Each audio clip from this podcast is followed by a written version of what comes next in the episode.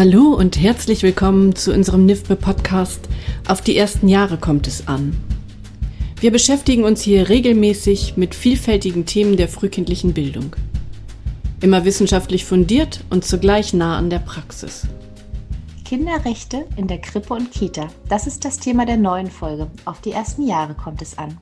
Ich freue mich, Sie zu einer neuen Podcast-Folge begrüßen zu können. Ich bin Katrin Hohmann, als Kindheitspädagogin in der Wissenschaft und pädagogischen Praxis tätig. In dieser Folge möchten wir über die Entstehung der Reckana-Reflexion sprechen. Wir werden den Fragen nachgehen, wie ein Verhaltenskodex für pädagogische Fachkräfte in die Praxis integriert werden kann und in welchem Zusammenhang dies mit den Kinderrechten steht. Um über dieses Thema zu sprechen, haben wir Martina Hehn-Oldiges zu einem Gespräch eingeladen. Herzlich willkommen, Frau Hehn-Oldiges. Ja, guten Tag, Frau Hohmann, und vielen Dank für die Einladung. Zu meiner Person. Ich bin Diplompädagogin und Förderschullehrerin zwischen im Ruhestand, aber noch tätig als Fortbildnerin und Fachautorin. Eines meiner Schwerpunktthemen ist dabei der wertschätzende Umgang mit Kindern und Jugendlichen, vor allem in schwierigen und konflikthaften Situationen. Ich habe persönlich vielfältige Erfahrungen machen können. Äh, ich habe in einer integrativen Kita gearbeitet, in Förderschulen, in einer inklusiven Grundschule. Und dort habe ich tatsächlich ähm, erfahren, dass der ermutigende und wertschätzende Umgang mit Kindern und Jugendlichen sich in allen Arbeitsfeldern bewährt hat und vor allen Dingen in der Prävention und Bewältigung von Konflikten. Besonders wichtig war für mich, zehn Jahre eine Schule leiten zu dürfen und diese Schule tatsächlich in diesem humanistischen Sinne zu gestalten. Ich konnte mit dem Kollegium gemeinsam das humanistische Leitbild verankern und umsetzen. Ähm, es wurden Strukturen geschaffen, in denen wir tatsächlich kollegial und prozesshaft an unseren pädagogischen Beziehungen gearbeitet haben. Im Anschluss daran bin ich aber nochmal in die universitäre Ausbildung gewechselt und konnte dort das Thema pädagogische Beziehungen besonders in den Praktikums-Vor- und Nachbereitveranstaltungen mit den Studierenden bearbeiten, die tatsächlich dieses Bedürfnis stärker hatten als die fachlichen Hintergründe. ja, und 2013 lernte ich dann Anne-Dore Brengel kennen, die mich direkt zur Mitarbeit im Arbeitskreis Menschenrechtsbildung einlud. Und dort konnte ich dann aktiv an der Entwicklung der Rekaner Leitlinien zur Ethik pädagogischer Beziehungen mitarbeiten und freue mich daher sehr, dass Sie mich zu diesem Thema eingeladen haben. Wunderbar, vielen Dank. Ja, das ist, es klingt ja so, also nach wirklich vielen Jahren ähm, praktischer Erfahrung auch in so einem ja, gelingenden Prozess, was ja so viel, ich sag mal, so ein Schatz innehält, sich dann auch in der Praxis weiter mit diesen Themen auseinanderzusetzen. Großartig. Ich bin ehrlich gesagt erst ähm, vor kurzem so richtig auf die Reckerner Reflexion aufmerksam geworden und las wirklich mit großer Begeisterung von dem Verhaltenskodex für pädagogische Fachkräfte in Kitas und Schulen, konnte mir aber ehrlich gesagt so unter dem Begriff Reckerner Reflexion erstmal gar nicht so viel vorstellen. Daher meine erste Frage, können Sie einführend äh, ein bisschen über die Entstehung dieser Reflexion erzählen und auch so ein bisschen vom Hintergrund, was es damit auf sich hat? Ja, sehr gerne. Also die rechtliche Grundlage für eine gewaltfreie Erziehung wurde ja durch die Kinderrechtskonvention schon 1989 auf den Weg gebracht und auch 2000 im Gesetz zur Ächtung von Gewalt im bürgerlichen Gesetzbuch. Aber nachdem diese körperliche und sexualisierte Gewalt ähm, geächtet wurde, sind weiterhin seelische Verletzungen als die häufigste und zugleich die am meisten ignorierte registrierte Gewaltform in Bildungseinrichtungen beobachtet worden. Also dazu gehören die sichtbaren Formen wie zum Beispiel Bloßstellungen, Beschämungen, Ignorieren, lächerlich machen, aber auch zerren, anschreien, andere Kinder bevorzugen und so weiter. Sie haben ja zu diesem Thema schon andere ähm, Podcasts äh, vorgestellt. Ja, äh, wie Anne-Dore Prengel in 2013 in ihrer Intakt-Studie vorgestellt hat, wurden systematisch Beobachtungs- und Befragungsstudien zur Qualität pädagogischer Beziehungen durchgeführt und ausgewertet. Das waren insgesamt 15.000 Feldvignetten aus Kita, Schule und anderen sozialpädagogischen Einrichtungen. Es war so, dass die Studien zeigten, dass drei Viertel der Interaktionen tatsächlich als anerkennend oder neutral eingeordnet werden konnten. 20 Prozent allerdings wurden als leicht verletzend und 5 Prozent sogar als stark verletzend eingeordnet. Und das ist zu viel. Das war äh, sozusagen ein Ergebnis, das man schon geahnt hat, aber das in Zahlen ausgedrückt war klar, das äh, widerspricht eigentlich dem, was Kinderrechte einfordern. Es wurde auch deutlich in diesen Auswertungen, dass die weitgehend unklare Grenze zwischen ethisch fragwürdigem und eindeutig rechtswidrigem Handeln in pädagogischen Beziehungen ein tatsächlich ungelöstes Problem darstellt. Es fehlten ethische Prinzipien, die Orientierung zur Verwirklichung von Kinderrechten und zum Schutz vor Gewalt bieten können. Und so kam es dann ähm, auf, zur Idee, einen Verhaltenskodex zu entwickeln. Und der Arbeitskreis Menschenrechtsbildung hat das dann auf den Weg gebracht. Und dort haben Fachleute aus Praxis, Verwaltung, Wissenschaft und Bildungspolitik intensiv diskutiert. Diese Mischung war sehr hilfreich, da ganz unterschiedliche Perspektiven berücksichtigt werden konnten bei der Entwicklung der Leitlinien. In einem fünfjährigen Prozess konnten dann in dem Arbeitskreis tatsächlich die Rekaner Reflexionen erarbeitet und 2017 veröffentlicht werden. Seitdem werden sie ja zum Glück verbreitet und zur Kenntnis genommen. Mhm, zum Namen, ja genau, weil das ist super spannend. Ne? Warum jetzt aber Reckerner Reflexion? Also warum dieser Name ähm, Kinderrechte, das ist total klar und so. Aber was hat es mit dem Namen auf sich? Die Arbeitstreffen fanden in Reckahn statt. Das ist ein kleiner Ort bei Brandenburg, in dem die humanistische Tradition der aufgeklärten Pädagogik schon im 18. Jahrhundert sichtbar war.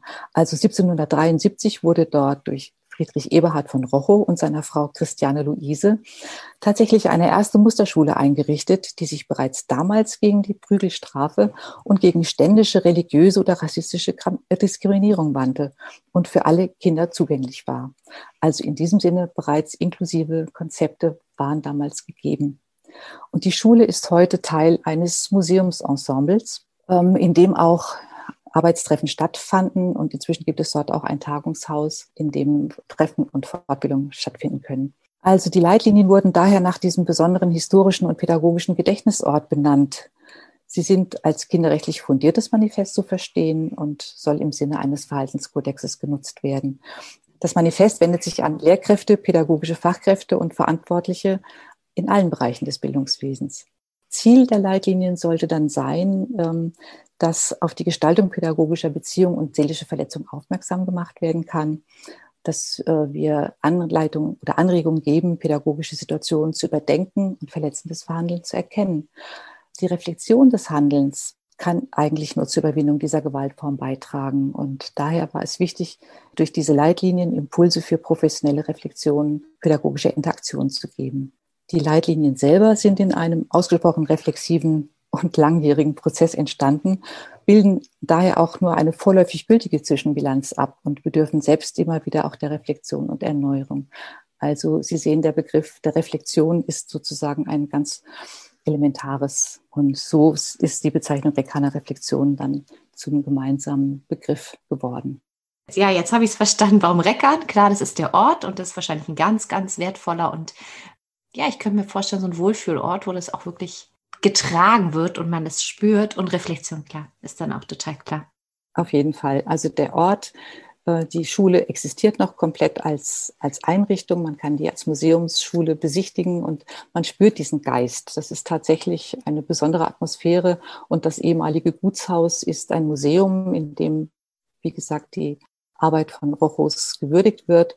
Und das dort errichtete Tagungshaus in diesem Ensemble gibt eine Atmosphäre her, in der wirklich kreativ und konstruktiv gearbeitet werden kann. Und diese Treffen waren davon auch so getragen, von diesem Geist. Wunderbar. Und ich habe gerade, um es nochmal zusammenzufassen, rausgehört, dass in dieser großen Studie, in dieser großen Untersuchung halt rauskam, dass ein Viertel der Interaktion zwischen pädagogischen äh, Fachpersonal, ähm, pädagogischen Fachkräften und Kindern so ist, dass wir sagen, wir übertreten oder es werden damit Grenzen übertreten. Und das ist so die Grundlage, warum an so einem Verhaltenskodex und den Leitlinien quasi gearbeitet wird und wurde. Genau, also letzten Endes äh, geht es dann in diesen Leitlinien darum, dass wir den Fokus tatsächlich auf die Kinderrechte richten und für Gewaltfreiheit und auch Partizipation sorgen müssen in unserem pädagogischen Tun. Was deutlich wurde, ist ja, dass pädagogisches Handeln fehleranfällig ist und unvollkommen ist. Die unbegrenzte Fülle von unvorhersehbaren, unsicheren und widersprüchlichen Situationen erfordert, dass wir diese immer wieder unter Berücksichtigung ethischer Prinzipien reflektieren und wirklich entscheiden, welches Handeln ist in diesem Sinne als wohltuend oder als schädlich zu bewerten und wie unterscheiden wir das eigentlich. Und das kennen wir ja aus der Praxis. Wir sehen, dass jemand etwas macht und sagen in dem Fall, na ja, jetzt hat er geschimpft, aber das war jetzt irgendwie im Ganzen sozusagen mitvollziehbar oder wir erleben jemanden, der das in einem großen Umfang macht und Kinder pausenlos beschämt und so weiter. Wie gehen wir damit um? Was haben wir für Möglichkeiten, ähm, darauf zu reagieren? Die Idee der Leitlinien war auch tatsächlich für professionelle Bezugspersonen auch etwas an die Hand zu bekommen, äh, wo ich sagen kann, also hör mal, hier gibt es diese Leitlinien zur Erziehung und ähm, ich habe den Eindruck, dass was du da machst, ist nicht wertschätzend oder so. Also ja. tatsächlich, dass das auch in der Praxis genutzt werden kann. Und die Rückmeldung haben wir inzwischen von vielen bekommen, die sagen, mit dem Verweis auf die Leitlinien können wir die Diskussion fundiert betreiben. Vorher war es, ich finde nicht gut, dass du etwas machst. Und der andere hat gesagt, aber es muss jetzt so sein und der hat es nicht anders verdient und so weiter. Aber genau so eine Fachlichkeit und so eine ethische Orientierung festzuhalten, auch diese Leitlinien, die ja in Form eines Plakats äh, zur Verfügung stehen oder als kleine Flyer, äh, wo man sagen kann, also wenn wir uns diesen Kinderrechten verpflichtet fühlen, können wir uns an diesen Leitlinien gut orientieren. Ne, woher man es aber schon kennt, ist ja zum Beispiel aus der Medizin. Da genau. ist es ja schon so eine Berufsethik schon ewig genau. gängig. Aber klar, in der Pädagogik hat es einfach noch gefehlt. Ähm, hätten Sie ein, zwei Beispiele vielleicht für eine Leitlinie, so was darf sein und vielleicht auch eins, wo man sagt, nee, da kann ich mich dran orientieren. Ich weiß, dass es die, ähm, es gibt ja eine wundervolle Homepage dazu und ja. wie Sie gerade angesprochen haben, da gibt es Plakate, da gibt es auch Informationsmaterial. Mhm. Also wer sich dafür interessiert, kann sich das auch alles downloaden und bestellen. Sie vielleicht ein, zwei?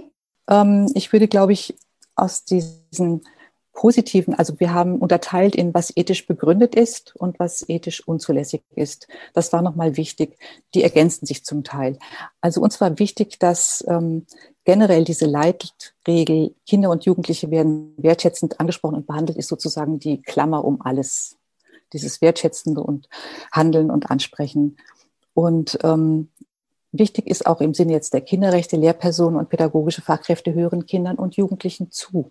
Also zum einen, um zu verstehen, warum sie sich vielleicht verhalten, um ihre Bedürfnisse und Wünsche kennenzulernen, aber auch aufnehmen, dass, äh, wie sie teilnehmen können, also wie sie partizipieren können. Was ist der, was ist das, was Kinder einbringen können in eine pädagogische Beziehung? Das sind so, sage ich mal, aus diesem ersten Bereich zwei Leitlinien, die ich für sehr grundlegend halte, gerade im Hinblick auf die Kinderrechte. Dann folgen drei Leitlinien, die im Grunde ähnlich strukturiert sind, weil sie beinhalten, dass man Rückmeldung zum Lernen auf das Erreichte ähm, zurückgreift oder bei Rückmeldung zum Verhalten werden gelingende Verhaltensweisen ähm, benannt und ähm, eben nicht immer, wie wir das tatsächlich aus unserer Kultur auch kennen. Wir, ähm, wir stellen fest, jemand kann etwas nicht, er muss es halt besser machen äh, oder jemand verhält sich nicht richtig, dann muss er bestraft werden. Und es ist tatsächlich durch diese Leitlinien so der Wunsch da, wir drehen das um, wir gehen auf das Gelingende und darauf können wir aufbauen. Und damit ist im Grunde schon die Wertschätzung und ähm, Anerkennung immer gegeben. Das wäre jetzt so aus diesem ersten Teil, äh, was ethisch begründet ist. Und ähm, was nicht zulässig ist, ist eben tatsächlich, dass Lehrpersonen zum Beispiel Kinder und Jugendliche respektlos, demütigend, übergriffig oder unhöflich behandeln oder dass äh, Produkte und Leistungen von Kindern und Jugendlichen entwertend oder entmutigend kommentiert werden. Und diese, diese Leitlinien, wenn Sie die so hören, kann man sich gut vorstellen, wenn man die in einem Kollegium mal bespricht oder in einem Team. Ähm, dass da die Grenzen auch fließend sind und dass man überlegt, naja, ich habe dem jetzt gesagt, deine Note ist nicht so gut. Ne? Ist das jetzt verletzend oder ist das eine Realität? Also die Idee war, mit diesen Leitlinien ins Gespräch zu kommen und zu verhandeln und zu überlegen, äh, haben wir bedacht, dass es auch verletzend wirken kann und damit sozusagen diese Gewaltfreiheit, die in den Kinderrechten im Vordergrund steht, ernst zu nehmen und, wie gesagt, handhabbar zu machen. Und in der Tat ist das so, dass wenn diese Leitlinien diskutiert werden, kommen da Reflexionsprozesse in Teams in Gang, äh, die vorher ähm, eigentlich mehr so zufällig und unstrukturiert waren und auf das, den guten Willen der Beteiligten angewiesen waren. Und darin sehe ich so persönlich auch den Wert dieser Leitlinien, ähm, an denen man sich orientieren kann. Total. Ähm, ich persönlich, also als ich es gelesen habe mm, und jetzt auch wenn ich es von Ihnen höre, denke ich so, ja, ist doch eigentlich total logisch. Und das ist ja häufig so, dass wir denken, ja, aber es ist doch total klar. Und doch macht es nochmal einen ganz anderen Wert, wenn wir es lesen und wenn wir es besprechen dürfen und wirklich in den Austausch gehen und sagen, hey, wir haben ja aber ähm, Regeln, an, an die auch wir Erwachsenen uns ganz klar halten oder an denen wir uns orientieren dürfen und immer wieder schauen, wo beginnt Gewalt, wo hört sie auf? Also das, der Verlauf und der Übergang ist ja relativ fließend. Genau. Sie haben gerade schon angesprochen, genau, dass es in den Teams besprochen werden kann, dass man miteinander in einen Reflexionsprozess treten kann auf Grundlage dieser Leitlinien.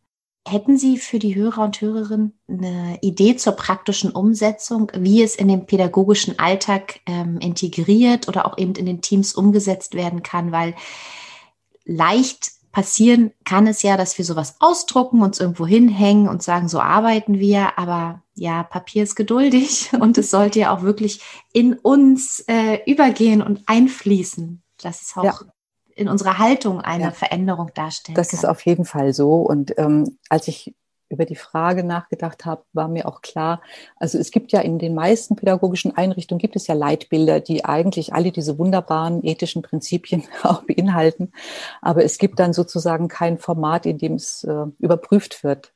Also für mich war auch wichtig, ähm, gerade wenn verletzendes Verhalten oder Sanktionen, Beschämung und so weiter stattfinden mm, und mir das in Fortbildung sozusagen auch mitgeteilt wurde, dass das wichtig ist, dass im Grunde die Kolleginnen und Kollegen erstmal auch informiert werden über Alternativen zu diesem beschämenden Verhalten. Tatsächlich habe ich ja als Fortbildnerin ja über Jahrzehnte Einrichtungen begleitet, zum Teil auch längerfristig begleitet. Und ähm, es war eigentlich immer deutlich, dass dieses Verwenden von Gewalt vollem Verhalten an einem Mangel von wertschätzenden Intervention und Prävention äh, gescheitert ist. Also für mich war so die Grunderfahrung, diese Leitlinien sind gut, aber die Kolleginnen brauchen tatsächlich ähm, erstmal Beispiele, wie geht es denn anders? Den Finger zu erheben oder zu sagen, so geht's nicht, das bringt uns ja nicht weiter, weil wir ja, und ähm, ich glaube, das ist auch so ein, so ein Konsens, den wir immer und immer mehr entwickeln, dass wir davon ausgehen, dass jeder in jedem Moment sein Bestes gibt. Und wenn ich gerade so handle und gar nicht weiß, wie dann und wieder höre, ja, aber so ist es nicht okay, wie. Sie gerade gesagt haben, ist es so wichtig, den Menschen etwas an die Hand zu geben und auch wertschätzend mit ihnen zu sein und zu sagen, aber schau mal, vielleicht können wir uns in die und die Richtung entwickeln und den Weg gehen. Genau. Also das war so für mich die, die grundlegende Erfahrung, auch damals, als ich diese Schule geleitet habe, dass wir uns zunächst wirklich mit gelingenden Bedingungen beschäftigt haben. Also was, was tut uns denn gut? Was tut den Kindern und Jugendlichen gut? Wie können wir denn konstruktiv gemeinsam äh, im sozialen Miteinander gut klarkommen? Und ähm, diese Leitbilder wie zu, auch eben ernst zu nehmen und zu sagen, was brauchen wir an Wissen, um das umzusetzen und auch anzunehmen, das, was Sie gerade gesagt haben, ähm, habe ich auch immer erlebt, wenn ich die Kolleginnen beraten habe, war ihnen immer wichtig, dass ich sie verstanden habe in ihrem auch Fehlverhalten. Das Fehlverhalten gehört im pädagogischen Alltag dazu. Anne-Dore Prengel spricht von pädagogischen Kunstfehlern, eben auch in äh, sozusagen in Orientierung an die Medizinethik. Und die kommen vor. Also keiner von uns ist so perfekt, dass er den ganzen Tag ethisch korrekt in der pädagogischen Einrichtung tätig ist. Ich selber habe das auch erlebt und hinterher gedacht, ach du liebe Güte. Ne? Aber auch, äh, wie gehen wir damit um? Greifen wir es nochmal auf? Erklären wir uns nochmal dem Jugendlichen, dem ich damals unbotmäßig einen Begriff an den Kopf geworfen habe, so auch dieses sich selber mit in die Reflexion zu nehmen und auch mitzuteilen, schau mal, ich habe das irgendwie anders gemeint, das ist so rausgerutscht, um damit auch Vorbild zu sein für, für Kinder und Jugendliche und auch Kolleginnen zu sagen, also wir sind nicht perfekt, es passiert, aber in einem Rahmen, in dem grundsätzlich Wertschätzung und Anerkennung da ist, wirkt das ganz anders als in einem System, wo permanent gemaßregelt und sanktioniert und beschämt wird. Das war für mich so eine ganz wichtige Erfahrung. Und ähm, was ich noch wichtig finde, wenn man, wenn man sich an dem Gelingenden orientiert, also wie das die Leitlinien eins bis sechs äh, so stark darstellen, ähm, werden wir auch selber milde. Also in dem Moment, wo wir sehen, der Schüler, äh, der, das Kind jetzt in der Kita zum Beispiel, ähm, das andere immer schlägt, äh, da hört man oft, ja, der schlägt den ganzen Tag oder der schlägt immer die anderen. Und wir sehen gar nicht, ähm, dass der vielleicht drei Viertel des Tages sehr freundlich zu den anderen ist und liebevoll mit denen spielt. Und irgendwann ist was, was ihn irritiert und dann schlägt er eben. Also diesen Blick zu verändern auf das Gelingende, das ist für mich so etwas, was ich in meiner praktischen Tätigkeit und in der Fortbildung als unmittelbar wirksam erlebt habe. Also wenn ich sehe, du bist äh, heute äh, zehn Minuten äh, im Unterricht dabei geblieben und erst dann musstest du einmal aufstehen und rumlaufen. Morgen probieren wir, ob du es elf Minuten schaffst. So ist eine ganz andere Haltung, als den Schüler zu begrüßen mit. Also, ne, wenn du heute wieder nicht äh, ruhig sitzen bleiben kannst, dann kannst du halt nachher nicht mit auf den Ausflug. Also diese, diese Dinge zum Beispiel. Also wir werden selber milder und ähm, weil man Sanktionen anders ausspricht als den Wunsch nach gelingendem ich sage, also ich glaube, du schaffst es heute, zehn Minuten mit uns zu arbeiten. Äh, das kann ich gar nicht unfreundlich sagen. Und somit ist so diese, das, was in den Leitlinien steht, eigentlich in der, in der Umsetzung unmittelbar direkt praktisch ähm, wirksam. Und wo ich äh, auch total zustimme oder so nicken muss, wie oft wir uns daran erinnern müssen oder dürfen, das Positive zu sehen, weil wir Menschen leider nach wie vor viel, viel stärker die Kritik und die negativen Dinge aufsaugen, aufnehmen und das viel, viel größer wahrnehmen. Und deswegen nicht ohne Grund gibt es ja auch die Formel 7.1, sieben positive Dinge zu einer Kritik, weil wir Menschen dafür sehr, sehr viel empfänglicher sind, das Negative zu sehen. Und daher ist wahrscheinlich so eine Erinnerung tagtäglich ganz, ganz, ganz wertvoll. Und so wie Sie auch sagen, es ist so ein Gelingensprozess. Genau. Und das mit den Kunstfehlern finde ich auch ganz wichtig, denn das entspannt natürlich jede Fachkraft, die weiß, wir dürfen auf dem Weg sein. Wir dürfen uns ganz klar positionieren und für einen achtsam gewaltfreien Umgang entscheiden. Aber oder gleichzeitig brauchen wir nicht davon ausgehen, dass das jetzt 100 Prozent ist und dass wir das immer schaffen. Das schafft niemand. Ich denke, das nimmt auch ganz viel Druck raus und entspannt. Und ergänzt würde ich vielleicht noch sogar sagen, dass diese Haltung äh, uns selbst gegenüber und den Kindern und Jugendlichen gegenüber wirklich auch zu einer anderen Atmosphäre in den Einrichtungen führt. Also ähm, an dieser Schule damals war, war es ja auch so, dass Bestrafungen, Sanktionen waren an der Tagesordnung. Das war, gehört zu unserer Kultur tatsächlich dazu. Aber indem wir äh, uns auf Gelingendes aufmerksam machen konnten und äh, über das, was den Kindern und Jugendlichen auch gelungen ist, ähm, entstand einfach so eine, so eine Zuversicht in Entwicklung und in, in ähm, ja, positive soziale Prozesse. Tatsächlich ähm, war das für mich so eine sehr eindrückliche Erfahrung, dass wenn man auch die Möglichkeit hat, als Leiterin so etwas einzufordern, das war war meine große Chance zu sagen, so, also ich möchte an dieser Schule, dass wertschätzend über diese Kinder und Jugendlichen gesprochen wird, egal was sie auch anstellen. Ich möchte, dass das sachlich und neutral formuliert wird und dass wir im Umgang mit ihnen diese Dinge ähm, äh, auch zuversichtlich sind, dass sie sich entwickeln können, wenn wir ihnen die Chance auch dazu geben. Und dass das funktioniert hat, das war für mich wichtig, denn diese Fürsorge auch fürs Kollegium oder für ein Team, für einen im Kindergarten und so weiter, ähm, diese Fürsorge für die Mitarbeitenden ist ja auch etwas ganz Wichtiges, denn die sind ja auch nicht ohne Grund vielleicht in dieser Situation solche gewaltvollen Handlungen zu zeigen. Also das ähm, finde ich gehört in so eine Arbeit mit rein, dass wir da ähm, auch schauen, dass dieses ganze System aushaltbar sein muss. Und nur dann kann ich auch tatsächlich wertschätzend umgehen. Und so wie Sie sagen, auch von der Erwachsenenebene, also dass wir natürlich in allen Bereichen, in allen Ebenen, in allen Bereichen, meine ich jetzt zum Beispiel in der Trägerstruktur, in der ähm, Struktur bei Führen auf Augenhöhe, dass die Leitung oder die, der Leiter, je nachdem, auch mit seinen Kollegen so umgeht, die Kolleginnen und Kolleginnen untereinander, weil nur dann ne, kommt es auch in der, in der Kette des Gliedes ähm, bei den Kindern an. Das ist so entscheidend, weil sie beobachten natürlich durch und durch. Also das äh, das ist auf jeden Fall ja auch wichtig, denn wir sind ja Vorbilder, wenn wir, äh, wenn wir Kinder strafen und äh, über deren ähm, Versagen berichten, wird das von den anderen Kindern aufgegriffen. Das ist so. Ja. Und wenn wir freundlich und wertschätzend sprechen, ähm, das war, das war auch so, Kinder kamen und haben dann gepetzt, der hat das wieder gemacht, der hat mich gehauen und so weiter. Und dann habe ich gesagt, naja, wenn ihr in mein Büro kommt, dann möchte ich gerne, dass ihr mir etwas Gutes berichtet. Also heute habt ihr mir das berichtet, morgen kommt ihr und berichtet mir etwas Gutes. Und dann haben die sich sehr angestrengt, dass sie überlegt haben, was ist denn eigentlich gut an dem? Ja, so dass das auch in der in der Klasse, also damals ja an der Schule, äh, tatsächlich dann so ein, so ein Wert hatte, etwas Gutes über jemanden zu sagen. Das Petzen ist ja allgemein verbreitet. Das wird ja auch dann, ne, dem wird auch nachgegangen und so. Aber ähm, für mich war wichtig, den Blick zu verändern und das hat allen gut getan, ja. Ja, wunderbar. Ja, das ist natürlich echt ja ein ganz großes Geschenk, wenn man diesen Blick verschieben kann, diesen Blick verändern kann. Hm, was aber, wenn Fachkräfte, also wenn man versucht, sowas ähm, anzugehen und man möchte jetzt ähm, ich sag mal jetzt eine, ein Hörer oder eine Hörerin hört diesen Podcast und denkt sich, ja, da schaue ich nochmal vorbei, ich gucke mir die Leitlinien nochmal an, ich möchte das in meinem Team wirklich auch umsetzen, ich möchte mit meinen Kollegen und Kolleginnen in Austausch gehen. Und dann ist aber spürbar, dass vielleicht eine Fachkraft sich damit wirklich ein bisschen schwerer tut und zu diesen Selbstreflexionsprozessen ja nicht so bereit ist oder sich ein bisschen davor verschließt. Ja. Hätten Sie da noch irgendwie eine Idee, wie man damit umgehen könnte?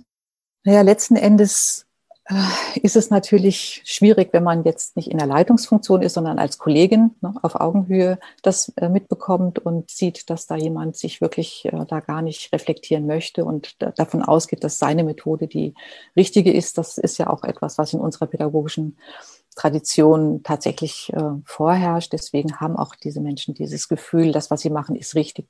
Also ich glaube, wichtig ist zunächst mal wirklich es anzusprechen und dazu sich einen Rahmen zu suchen. Das kann sein, dass man vielleicht erstmal mit einer anderen Kollegin, die ähnlich denkt, sich zusammentut und sagt, äh, mir fällt auf, da ist, äh, da ist immer wieder noch verletzendes Verhalten, wie können wir damit umgehen?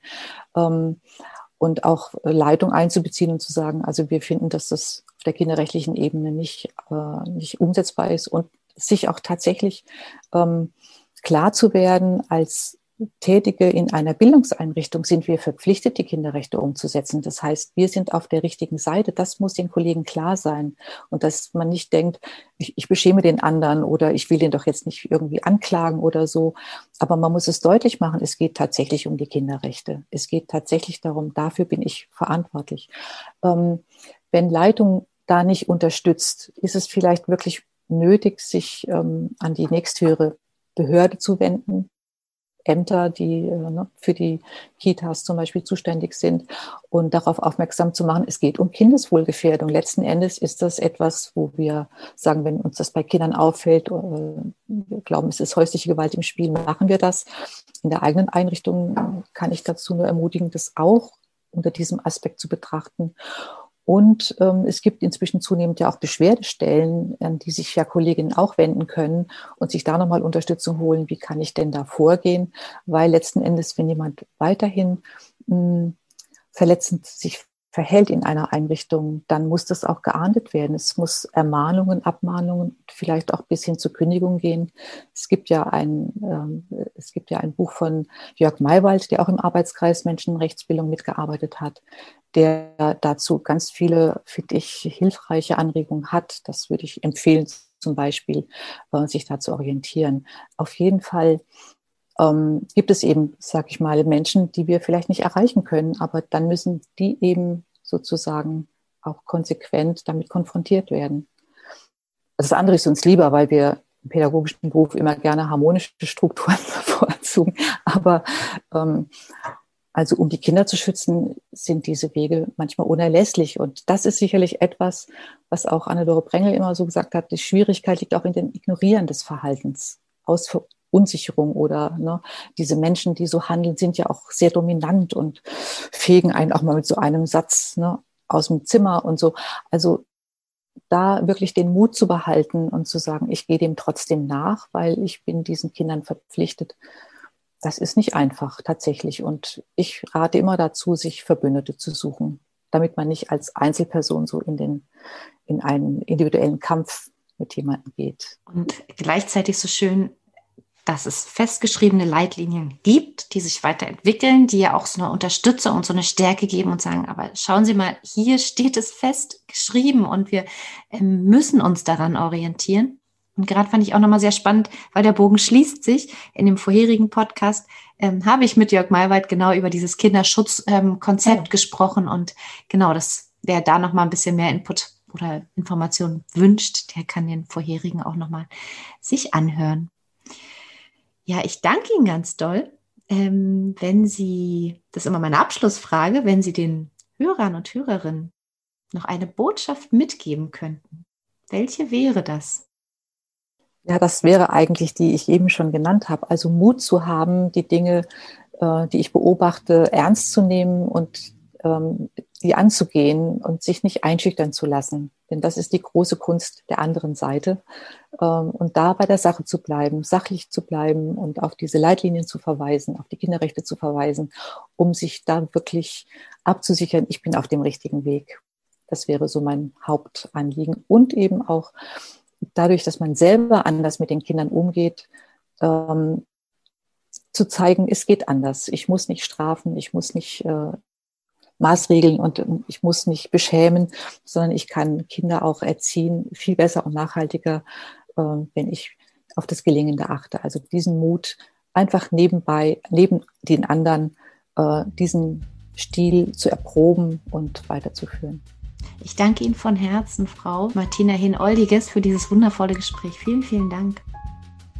Vielen Dank, liebe Hörer und Hörerinnen, fürs Zuhören. Schön, dass Sie auch dieses Mal wieder dabei gewesen sind.